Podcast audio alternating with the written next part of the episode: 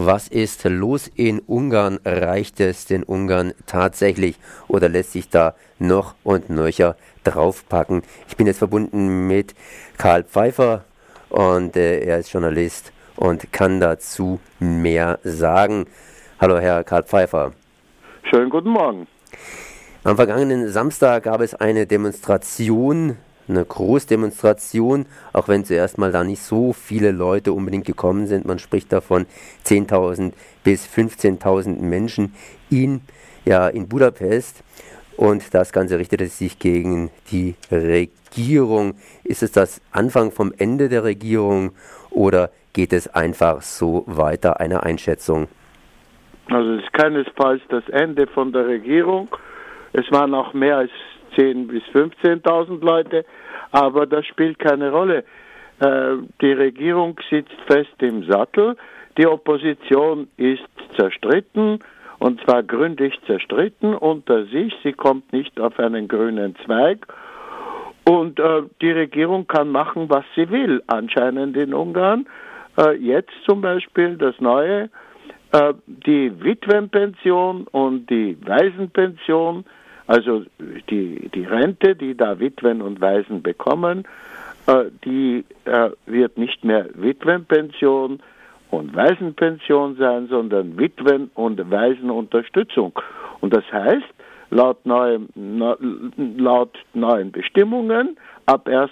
Januar kann man äh, wird das Witwen- und Waisenunterstützung heißen und die kann die Regierung wann immer sie es für richtig hält, kürzen bzw. ganz wegnehmen. Nun ist die Regierung ja mit einer Zweidrittelmehrheit gewählt worden. Das heißt, nein, nein, da irren Sie sich. Die Regierung wurde nicht mit einer Zweidrittelmehrheit, sondern mit 52, irgendwelche Prozent gewählt. Die Zweidrittelmehrheit ist im Parlament. Das ist nicht ident. Das heißt, da gibt es ganz, ganz gewaltige Verschiebungen aufgrund der Verfassung. Äh, ja, Beziehungsweise das Wahlrecht Sie ist ganz haben die Verfassung, natürlich haben Sie die Verfassung schon geändert, die Gesetze sind geändert.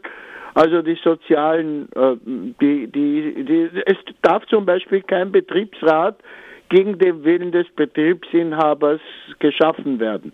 Es äh, zum Beispiel wird Arbeitslosenunterstützung nicht wie bis jetzt mit 290 Tage gezahlt, sondern nur 90 Tage.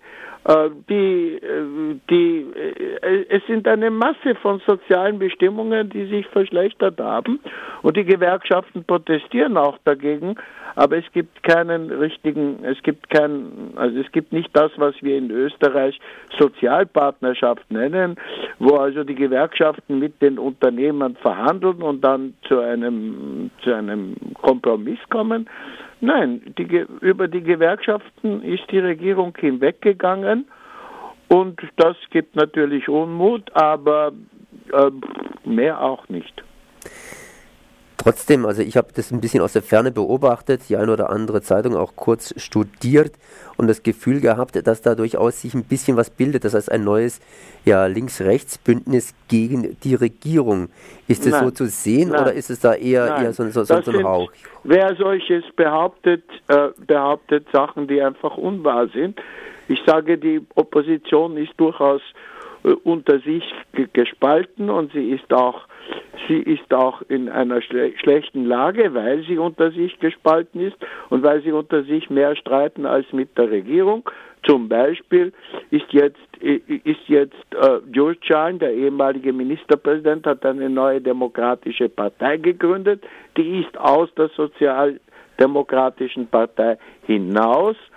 LMP, eine sehr obskure äh, angeblich liberale grüne Partei, die hat die Absicht, da hat ein Abgeordneter die Absicht äh, geäußert, man sollte doch Opposition bilden mit der Nazi-Partei Jobbik, ja.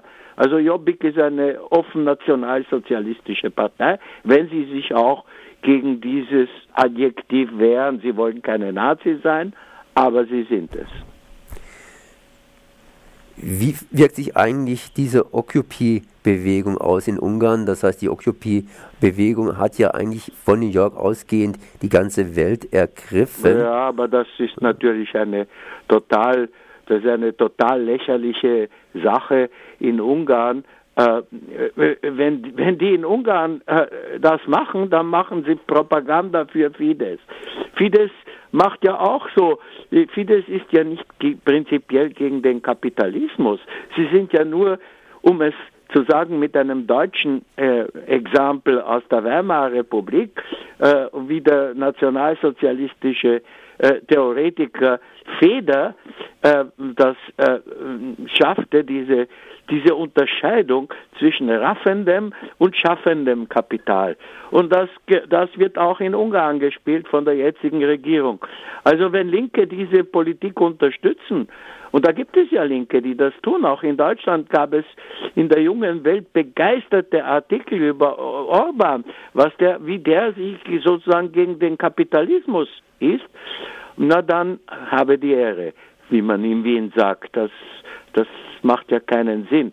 Oder wie, wie ich schon gesagt habe, LMP, diese kleinste Partei, die, die in der angeblichen Opposition zu Orban steht, die wiederum, äh, da gibt es welche, die davon träumen, mit Jobbik, mit den Nationalsozialisten gemeinsam eine Front gegen die Regierung zu machen. Also ich sehe da keine Hoffnung. Wenigstens vorläufig nicht. Also es ist schon möglich, dass in ein paar Jahren sich in eine neue Opposition, dass die, dass die geschaffen wird. Im Moment sehe ich da keine Hoffnung. Können Sie mal kurz analysieren, weshalb das in diese Situation hineingekommen ist? Warum wehrt sich das ungarische Volk nicht? Warum duldet sie diese Übermacht? Also da möchte ich Ihnen äh, mit Brecht antworten. Wem das nicht gefällt, der soll doch gefälligst das Volk äh, wechseln, ja, das Volk umtauschen.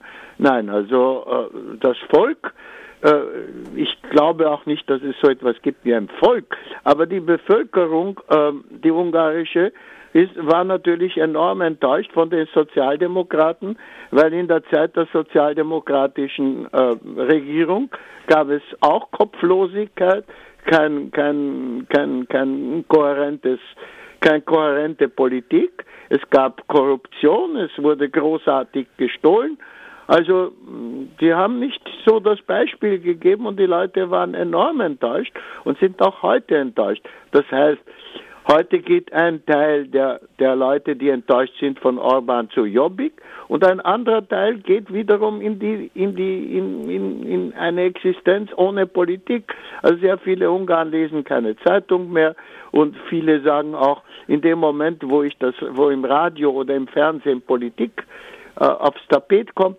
schalte ich ab. Ja, und das ist die Lage. Das ist die reelle Lage. Alles andere, wenn Leute, die nicht Ungarisch können und dann nach Budapest fahren und dann sofort als Ungarn-Fachleute auftreten und große Hoffnung sich machen, dass da der Orban bald geschlagen wird, ich glaube, diese Leute irren gründlich. Sie haben gerade eben die Presse erwähnt, da gibt es auch entsprechende Pressegesetze. Haben die jetzt hier Auswirkungen gezeigt, sodass man zu Recht sagen kann, ich lese nicht mehr Zeitung? Weil äh, sowieso Nein, nichts mehr drinsteht? das ist nicht die Ursache. Ich lese nicht mehr Zeitung. Das ist, eine, das ist ein, eine Flucht aus der Politik. Das hat nichts mit den Pressegesetzen zu tun. Ähm, die Presse ist heute, die Mehrheit der, der Medien ist natürlich fest in der Hand von Orban und von der Regierung und äh, da, da sieht man, wie unausgewogen die ist und da gehen weiter die antisemitische, antiziganistische Hetze, die geht weiter, auch wenn jetzt zum Beispiel ein, ein regierungsnahes Fernseh, äh, Fernsehen, also Echo TV, wegen Rassismus, Antiziganismus äh, gestraft wurde mit 1800 Euro. Äh, das ist die Ausnahme. Ansonsten geht das alles schön weiter. Äh, die, die Milizen, die äh, Nazi-Milizen marschieren weiter. Ähm, es, es, äh, es wurde, ja, Orban hat den Bürgermeister von Budapest dazu veranlasst, ähm, einen neuen Theaterdirektor zu ernennen und er ernannte einen rechtsextremen Schauspieler namens Jörg Dörner und dieser wiederum hat sich zum Intendanten genommen, den Antisemiten äh, Istvan Tschulka, ein, der Anführer einer kleinen, aus dem Parlament geflogenen antisemitischen Partei, mit der jetzt Fidesz möchte mit dieser Partei mit Tschulka möchten sie gegen Jobbik kämpfen. Also wie abstrus das alles ist, das kann man ja gar nicht so, ähm, in einem kurzen Gespräch kann man das gar nicht schildern. Tja, das war es dann wohl, das kurze Gespräch. Das war hier Karl Pfeiffer aus Wien über die Situation in Ungarn. Das heißt, es reicht noch nicht. Die Ungarn machen weiter. Ich danke so mal für das Gespräch. Okay, danke. Wieder.